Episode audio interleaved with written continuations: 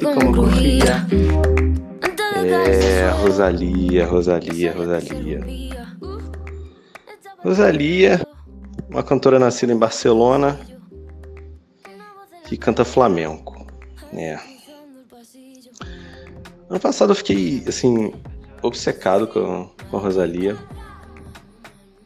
Tava de bobeira procurando discos espanhóis no, no Rachel Music. Aí eu vi que um dos é, eu acho que o, o, que estava em primeiro lugar de, da Espanha em 2017 era o Los Angeles. Da Rosalia. Pô, fui ouvir o disco bonito pra cacete. Falei, cara, que sotaque é esse? Que sotaque maneiro, aquele sotaque andaluz rasgadão. E tinha toque de flamenco, mas com uma pegada mais assim. Singer-songwriter, porque era só vocal e, e violão. Bem, mais simples. E porra, logo depois eu fui descobrir que essa. Essa, essa espanhola tava lançando um disco novo em 2018. Fui, fui ouvir ele inteiro, que saiu em novembro. E, pô, fiquei obcecado, cara.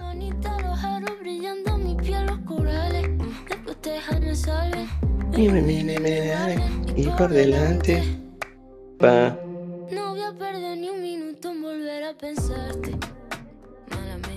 Pelo que eu entendi, pelo que eu andei lendo, assim, esse disco, El Mal Querer, é meio que o TCC, a monografia da Rosalia no curso universitário que ela fazia de música em Barcelona. E ela construiu esse disco, né, com o El Guincho, claro que com outras participações musicais e tal, tem corais.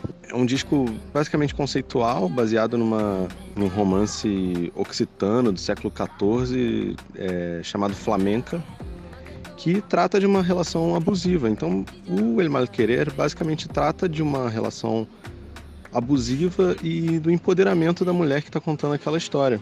E toda a identidade visual do, do disco é interessante pra cacete, sabe? Feita pelo. A capa foi feita pelo Felipe Kustik e tem alguns.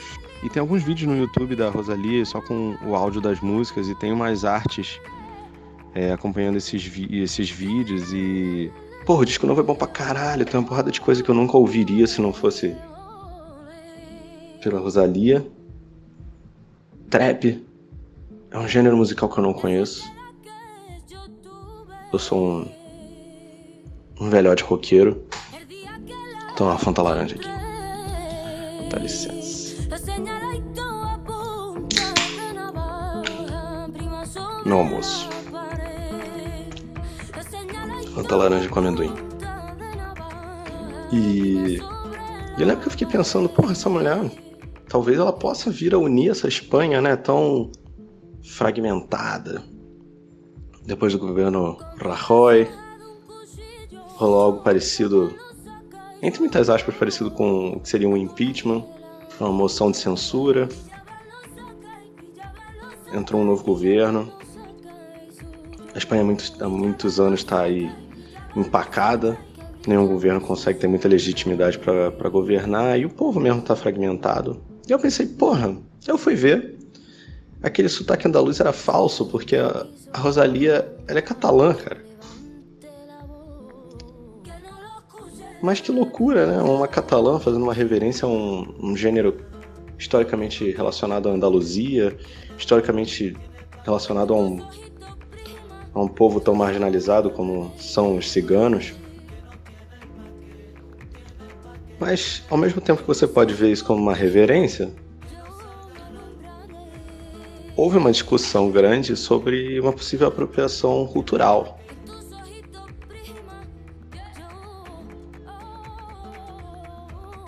Porque na minha cabeça é como se uma cantora gaúcha fosse cantar, não sei, forró, axé com sotaque falso. Mas eu penso também, talvez tenha um pouco de personagem, mas eu não sei, eu não, não é meu lugar para julgar. Não só eu não moro na Espanha, nunca morei na Espanha, como eu, né, não, culturalmente, né? Eu não tenho muito lugar para falar disso, mas porra, por causa dela eu fui procurar o Camarão de la Isla, fui procurar mais do, do Paco de Lucia, que era um, um artista que eu acho do caralho, assim, que eu tive o privilégio de ver tocar no ano anterior à morte dele. Em 2013 eu vi o Paco de Lucia no, no Teatro Municipal do Rio de Janeiro. E aí, essa semana, ela lançou um, um clipe novo, um single novo, que é um feat com o J Balvin, que, simplificando, é um cantor de reggaeton que faz uma porrada de feat. Já fez com a Anitta também. E eu até tava conversando com a minha amada, com a Carolina, que... porque eu enchi tanto o saco das pessoas à minha volta que as pessoas acabaram ouvindo falar da Rosalia. E a Carolina acabou gostando pra cacete também do, do disco da Rosalia. A gente tava conversando e tipo, pô, cara, esse single novo e o clipe parece muito que a Rosalia alugou a marca dela, alugou a persona dela pro J, J Balvin. tipo, você vai lá, ouve, é o timbre da voz dela, inconfundível. Mas a temática do, da música, o vocabulário que ela usa, assim, sei lá. A estética do clipe, aquela coisa meio que eu acho meio cafona do reggaeton de ficar falando o nome de quem tá na música, sabe? J Balvin, La Rosalia, tudo assim, tão vergonha alheia aquela porra. Porra, Rosalia. Mas tudo bem.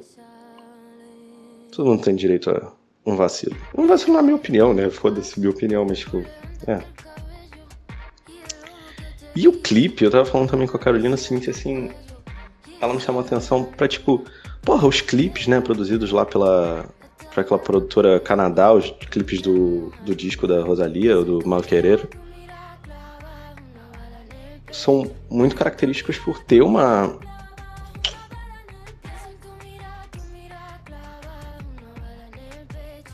Uma linguagem própria, né? Uma, uma estética própria e são várias camadas de referências e tal nos clipes.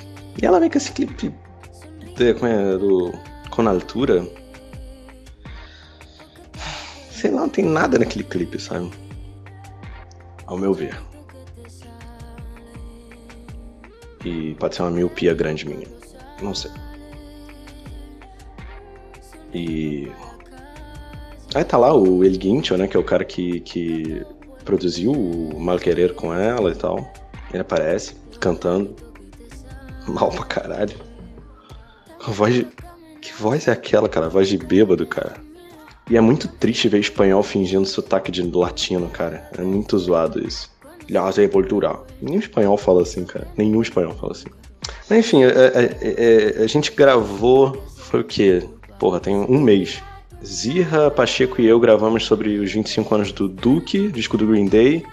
E há umas duas semanas eu e Guilherme gravamos sobre os 25 anos da morte do Kurt Cobain do Nirvana. A gente passou uma hora e meia falando do, do fim do Nirvana, basicamente falando um pouco da história do Nirvana. Não tô com preguiça de, de editar.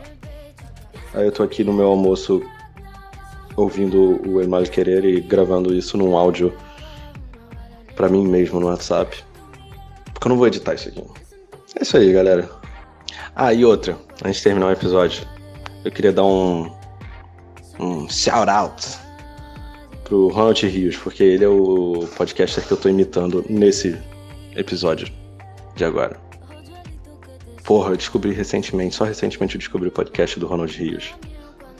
E eu curti muito a pegada.